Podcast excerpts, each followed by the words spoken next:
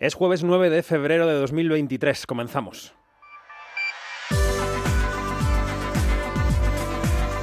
Quinótico. Cine, series y cultura audiovisual con David Martos. Onda Cero.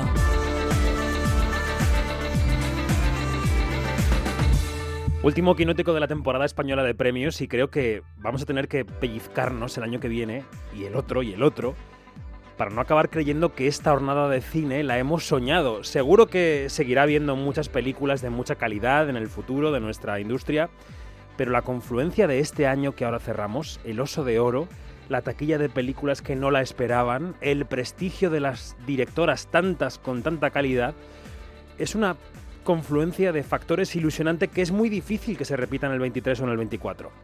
Se cumplen ahora dos décadas, 20 años de los Goya del No a la Guerra, una ceremonia de la dignidad, pero también del divorcio del cine español con la mitad de la población que entendió las críticas a Aznar y a su belicosidad casi como propias. Dos décadas después, el idilio es tórrido y es evidente que no se apague esa llama del amor, pero no porque el cine español se calle, sino porque o no tenga razones para alzar la voz, o porque el público entienda que su cine es de todas y todos y que cuando critica y usa su altavoz en su gala es porque mira por el bienestar de todas y de todos. Soy David Martos y esto es Quinótico. Quinótico. Onda Cero. Pues comenzamos, Quinótico en Onda Cero. Quedan horas para los premios Goya. Enseguida hacemos quiniela con Yanina Pérez Arias e Iñaki Mayora en esta edición de bolsillo. Para todo lo demás, el resto de podcast, Quinótico Extra, Quinótico Especial, Quinótico Gala, nuestra newsletter, noticias de la industria, quinótico.es. La primera con K y la segunda con C. Empezamos.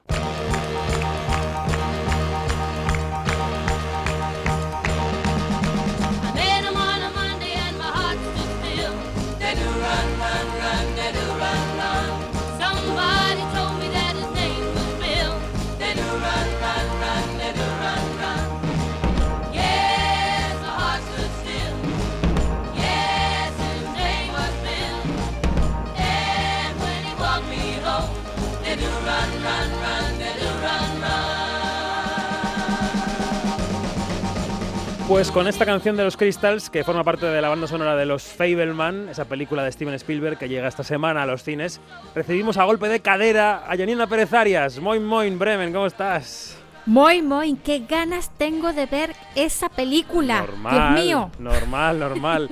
Y con un tupé digno de Denis Suco, que es más de los 50 que de los 60, pero bueno, me hace gracia pensarlo. Iñaki Mayora, buenos días. Buenos días, David. Menuda imagen, ¿no? Así de repente, pero bueno. Oye, me he imaginado a Janina vestida de hippie, a ti con el tupé, hacéis una pareja de baile estupenda.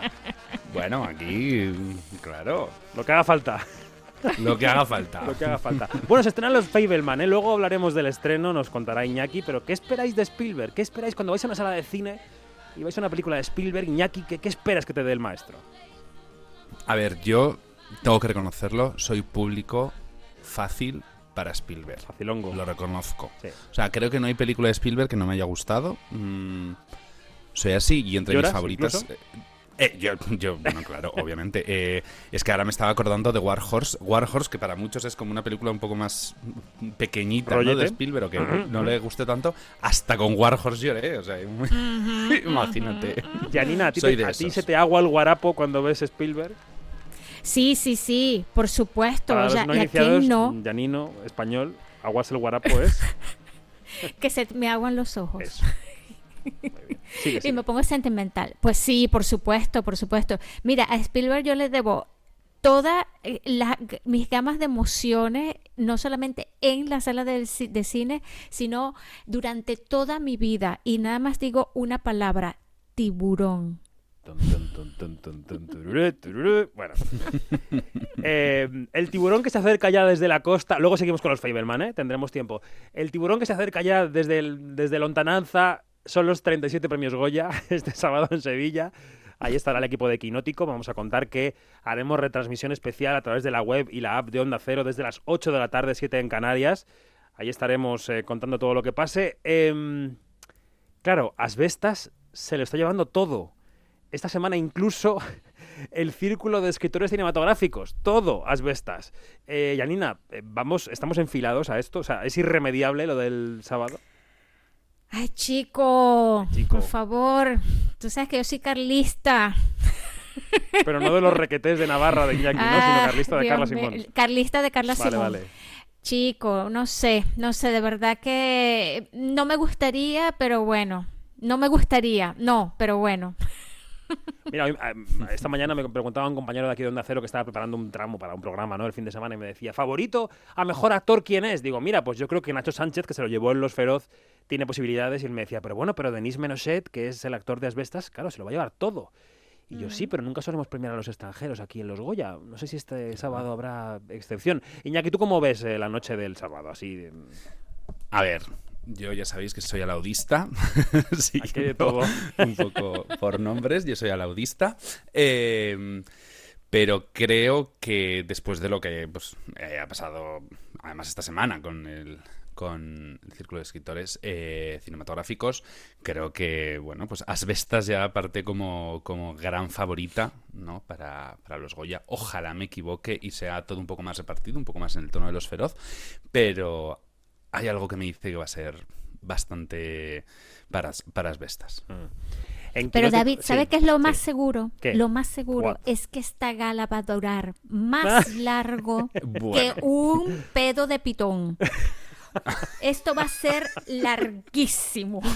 Pero un pedo de gases, no de un pedo que el pitón se coja una borrachera, ¿no? Sino un pedo de... No, eso, de gases. En- en- iba a decir yo que en quinótico.es, la primera con K y la segunda con C, en la, si vais a la sección de audio, tenemos una serie de podcast quinóticos que Iñaki es adicto.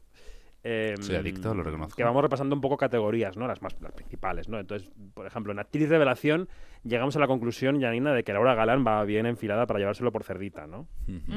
Así es. Que en actor revelación dijimos que. mm, que, entre, Telmo y. Cristian Checa. Telmo y Lureta y. Cristian Checa por los márgenes. Vale. Película iberoamericana lo ves muy hecho para Argentina 1985, eh, Janina. Sí. Yo así también, es. también, bien. Así es. Eh, yo sigo repasando eh, cosas que veo aquí, pues, pues, por ejemplo, pues no sé. em, dirección novel, decíamos, jo, está complicado, pero Lauda Ruiz de Azúa podría llevárselo por cinco lobitos. O, Janina. o Sí, ahí, yo- ahí yo también lo veo que por ahí van los tiros, sí. No, va a ser para Lauda, obvio. Ya. Actriz de reparto va a ser Susi Sánchez por cinco lobitos, ¿creéis? Sí, vale. Actor protagonista, teníamos esta duda, no sabemos. Mm. Actriz protagonista va a ser Laia Costa por cinco lobitos. Mm. Posiblemente. Decid algo, no solo invitáis sonidos guturales. Sí, no, a no, ver. no, no, pero es, que, pero es verdad. O sea, eh, vamos Es que bien, es vamos verdad. bien, vamos bien. A no ser que de repente pase, pues como esta semana con eh, Marina Foix, que de repente ha dado la sorpresa en, lo, en el círculo de Bueno, escritores los círculos de escritores cinematográficos, que les mandamos un beso desde aquí, no, tampoco son lo más representativo del sector. Pero bueno, en fin. No, dirección. Pero ha pasado. Aquí está el rodriguismo contra el carlismo, ¿no? En dirección. Sí. Rodrigo Sorogoyen por Asbestas o Carla Simón por Alcarrás. Actor de reparto va a ser para Zaera por Asbestas, que incluso ya le hacen reportajes en el país bien vestido en las calles de Madrid. Sí. Bien vestido en las calles No, de Madrid. Sí, yo creo que es, yo creo que es su año. Eh, a mí me da, Sí, me da pona- pena por Ramón, Ba- Ramón Barea, ¿verdad? Ramón Sí. Barea. sí. Eh, pero creo que es el año de Zaera, se lo ha llevado todo. Creo que se lo merece por ese, por ese papel también, hay que decirlo. Ya ha hecho su, su huequito allí en la repisa para, lo, para el cabezón. Totalmente. Ha pasado el pronto y el paño. Bueno, los Goya, pues el sábado. El sábado lo viviremos en Onda Cero en directo. Y queda una semana para Berlín, Janina, porque esto no para, no para, no para el carrusel. Dios. Nos veremos en Berlín, en Potsdamer Platz, eh, viendo películas, pasando frío. Pasando frío, lo has dicho muy bien. ¿Qué es lo que más ganas tienes de ver de esta Berlinale que se nos cierne la semana que viene? Los Bueno, en la competición, digo. en la, com- en la competición, sí, pero en la competición oficial tengo muchísimas ganas de ver la película eh, Totem, que es de, mm, este, que es la, la apuesta mexicana, eh, que es de Lila Avilés. Por supuesto que quiero ver la de Estivalis, la de mm, 20.000 eh, especies de abejas. 20.000 especies de abejas. Tal cual. Y quiero ver, por supuesto, lo nuevo de Tatiana Hueso, que va a estar en una sección paralela que se llama Encounters. Eh, y quiero ver ese homenaje que le van a hacer a Spielberg, por favor.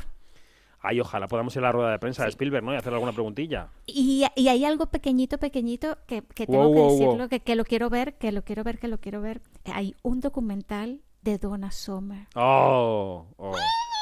Pues todo esto lo contaremos en un mini podcast diario Yanina y yo, mano a mano, y con algún invitado desde Sí. Berlín.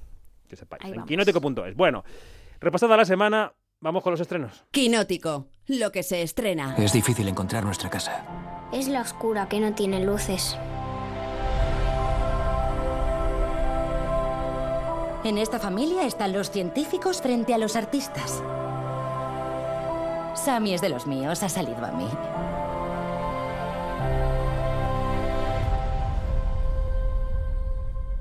¿Qué tipo de película vamos a hacer? Bueno, pues hablábamos de Berlín, hablábamos de ese premio honorífico que se va a llevar Spielberg. Esta es la semana de los Fableman, que va fuerte para los Oscar. A ver, ¿quiénes son los Fableman? Iñaki Mayora. Bueno, pues como nos cuentas, vuelve Spielberg y lo hace con esta cinta que emociona a David Martos. Sí, se me ahogó el guarapo, Pues- ¿qué voy a hacer? Soy sensible, alguna vez soy menos de piedra que otras. Venga, sigue. como con West Side Story. Eh, Eh, no, hashtag no. Los Fableman es pues, esta película semi-autobiográfica en la que Spielberg nos cuenta cómo descubrió en el cine pues, una forma ideal de contar historias y pues también la relación con sus padres interpretados por Paul Dano y Michelle Williams. Siete nominaciones a los Oscar, incluyendo Mejor Película y Mejor Director. Bueno, ya lo han dicho todo Yanina e Iñaki de lo que esperan de la película. Yo la he visto, me parece una película deliciosa, una película para enamorarse del acto de ver y hacer cine. Es una oda al cine y sobre todo es una oda a una sociedad en la que se tenía ilusión, ilusión por el futuro y que ahora hemos perdido esa mirada, eh, que es, esa mirada, no sé mm, candorosa, inocente sobre el futuro. Yo creo que, mm, que los Fableman te enamora de la vida y, ya está, y me callo y que todo el mundo vaya a verla. ¡Ay, la quiero ver! ¿La vas a ver? ¿La vas a ver? ¿La vas a ver? También se estrena esta semana La enviada de Pakistán a los Oscar, que fue la primera película de este país que entró en la shortlist. Jokes, no, ਇੱਕ ਮੱਛਰ ਨੂੰ ਮੁਰਗੀ ਨਾਲ ਪਿਆਰ ਹੋ ਗਿਆ ਮੱਛਰ ਤੇ ਮੁਰਗੀ ਨੇ ਪੱਪੀ ਕੀਤੀ ਤੇ ਮੱਛਰ ਬਰਡ ਫਲੂ ਤੋਂ ਮਰ ਗਿਆ ਤੇ Bueno, ਮੁਰਗੀ fue el ਡੰਗੀ premio del público en la sección Punto de Encuentro de la Seminci, allí pude verla yo. Eh, una película muy interesante, dirigida por Saim Sadik, sobre un hombre que se enamora, o que más bien se encapricha de un artista transexual, ¿no? De una mujer transexual. En un contexto, como podéis imaginar, el de Pakistán, que es un contexto complicado para que esto se desarrolle con una normalidad, ¿no? Eh, es una película que, aunque suena dramática en el trailer, tiene puntos de humor y es una película muy interesante. Y no sé si, Janina, tienes ganas de verla. Tengo muchas ganas de verla también, por supuesto que sí. Bueno, sí. Iñaki también te la recomiendo, ¿eh? En tus tardes de cine con tus yo Muchísimas conozco, ganas también. Tenéis que ir a verla. Totalmente. Y viajamos a China para el siguiente estreno. Paise, tu arrogancia es un peligro demasiado grande para la isla. Se te prohíbe ejercer la medicina y estudiar al espíritu oscuro. Quiero hablaros de un tema. Tendríamos que elegir a un nuevo maestro.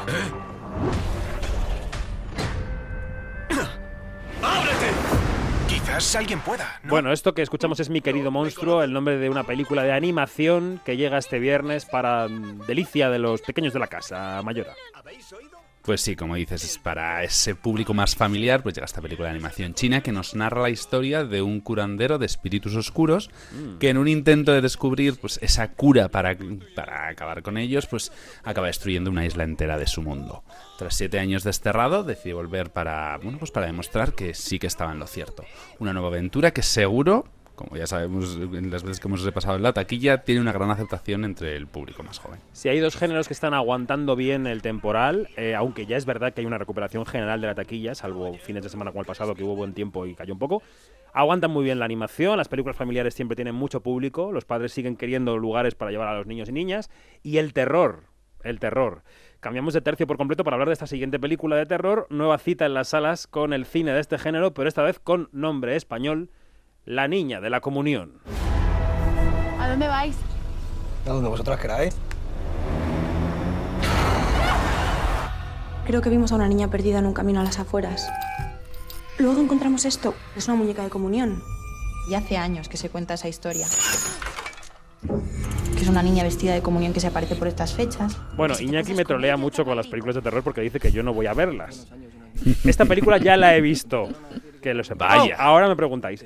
Pero para los curiosos, Iñaki, para la gente que no la haya visto, cuéntanos de qué va esto que suena. Bueno, yo no la he visto, pero he estado, Hmm. he estado investigando y para los amantes de- del género, pues llega La Niña de la Comunión, que es una película de Víctor García, que, bueno, pues ha sido director recurrente de todas las Bota, Vamos y Venga Juan. Y cuenta también con guion de Guillem Clua, nominado al Goya, que no se nos olvide. Cuenta la historia de dos amigas que al volver de una noche de fiesta, pasaditas, vamos a decirlo, se encuentran con una muñeca vestida de comulgada y, bueno, pues empiezan a pasarlo mal. Si es que ya nos dicen que no hay que coger las cosas del suelo. A esta película le pega la canción de Vico de Benidorm Fest de noche entera, de noche ochentera, porque Noche es de noche ochentera. y los 80. O sea, que le pega todo. A ver, Pero la- se parece, se parece a la, a la leyenda de la Sayona o algo de eso, de la Llorona o no? Eh, no. no tiene nada que ver. Es una película de sustos a partir de que se encuentran una muñeca vestida de comunión en un descampado. Y pega unos sustos del carajo. O sea, yo pegué varios botes, tengo que decir. Pues, Eh, y la vi espérate, el- a la luz del día y con gente alrededor, pero no, no importa. Soy un poco miedica. Si queréis pasar miedo y agarrar bien a alguna persona, por alguna razón extra cinematográfica, La Niña de la Comunión es vuestra película. y para terminar la parte de cine, hay un estreno que vuelve a las salas. 25 años después, vuelve Titanic. Por si no tuviéramos suficiente James Cameron ya en la, la taquilla. Iñaki, dale. Bueno, pues creo que no hay mucho que decir de esta película que no sepamos, aparte, bueno, pues que se estrena en salas de nuevo por su 25 aniversario, como apuntabas, lo hace en 3D y remasterizada, y bueno, pues para los que no pudieron verla hace 25 años en cines, o hace 11, porque recordad que también se reestrenó cuando se cumplieron 100 años del hundimiento del buque. Así que bueno, pues para todos ellos, o para todos los que quieran repetir, tienen una nueva oportunidad. Yo esta la vi con mis amigos en el cine, en primera fila, con el cuello así, hacia arriba. Eh, se, me, se me hundió DiCaprio en la cara. Me, me mojó cuando se hundía.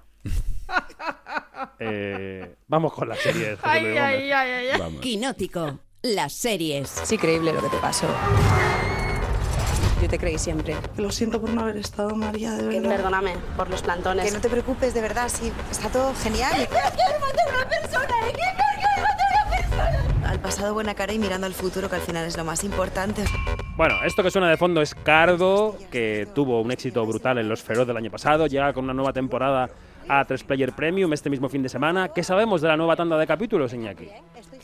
Bueno, pues como dices, el domingo llega esta segunda temporada de la esperadísima por muchos, Cardo, que esta serie creada por Ana Rujas, Claudia Costafreda y los Javis. Esta vez la historia se desarrolla tres años después, María salió de prisión y bueno, pues intenta reconstruir su vida, pero ya sabéis, la parte más oscura de su ser intentará pues hacerse el control por todos los medios. Seis nuevos capítulos, igual de disfrutables para todos los que abrazaron la primera temporada. Todos los que habéis eh, dejado la primera temporada a medias, no la habéis terminado, no la habéis visto, esa parte en la que Iñaki ha dicho María sale de la cárcel, haced como que no la habéis oído. Cierto, mejor. Exacto. ¿Vale? No ha Sí. ocurrido. Borradlo de vuestra mente. Venga. Y seguimos con otro estreno español, aunque también con acento gallego. Llega Operación Marea Negra. Sigues ganando plata con Blanca. Y eso es el pasado. Esa condena que no quieres ver, pues sí, cabrón, es tiempo. Pero es tiempo también para cambiar el bistec aquí en España y en toda Europa, güey. De esta prisión solo tiras con los pies por delante. Necesito que me hagas un favor. Usted es Daniela, la inspectora que lleva lo de mi nieto. Bueno, decimos que llega porque llega la segunda temporada, porque ya estaba estrenada la primera. Y decimos acento gallego, pero ha sonado el mexicano que se marca jaenada en la serie. Bueno, Iñaki, ¿qué es esto? Bueno, pues llega a Amazon Prime este viernes la segunda temporada de Operación Marea Negra. Han pasado dos años de los acontecimientos de la primera temporada, no voy a decir más. y el protagonista, Bien. pues sigue en la cárcel mientras juega a ese difícil equilibrio entre lo legal y lo ilegal. Hay cambios importantes, por eso decíamos que en esta nueva temporada el personaje principal lo interpreta ahora a Jorge López, que, bueno, al que ya hemos visto en Élite, dejando fuera a Alex González. Y también se incorporarán como personajes nuevos Oscar Jaenada, Esther Acebo o Belén López. efectivamente, efectivamente. Eh, bueno, ¿alguna novedad más de la semana, Iñaki, serie fila? ¿Algo que quieras destacar? Bueno, pues una de las series más esperadas de Netflix, también por mí, que es la, no- la cuarta temporada de You. Vuelve Joe, nuestro acosador y stalker favorito. Yo no he visto You. Ahora desde Londres, donde intentará pasar página de todo lo acontecido en Los ¿Qué Ángeles no e intentará recuperarse de sus adicciones. Pero bueno, el universo no se lo pone fácil y pronto comienza a obsesionarse pues, con un nuevo objetivo. Netflix estrena este viernes la primera parte de esta cuarta temporada y deja para marzo la segunda parte. Tengo que ver You, Iñaki. A ver, para mí es lo que todo el mundo llama guilty pleasure, de estas que empiezas a ver y de repente dices, ostras, me la he acabado. ¿Qué ha pasado? ¿Qué ha pasado? Bueno, ¿Por pues qué? Me parece Porque he visto tres temporadas. que, ¿qué ha pasado en el mundo mientras tanto, no? Porque luego lo piensas y son muchas horas. Pero a mí me ha parecido, pues me parece entretenida. ¿Y tú ya ni la has visto? No, de verdad que no me llama. Para nada. Pues aquí lo dejamos. Janina, Iñaki, gracias. Un abrazo, hasta pronto. Adiós. Chao. A vosotros. Adiós. Adiós.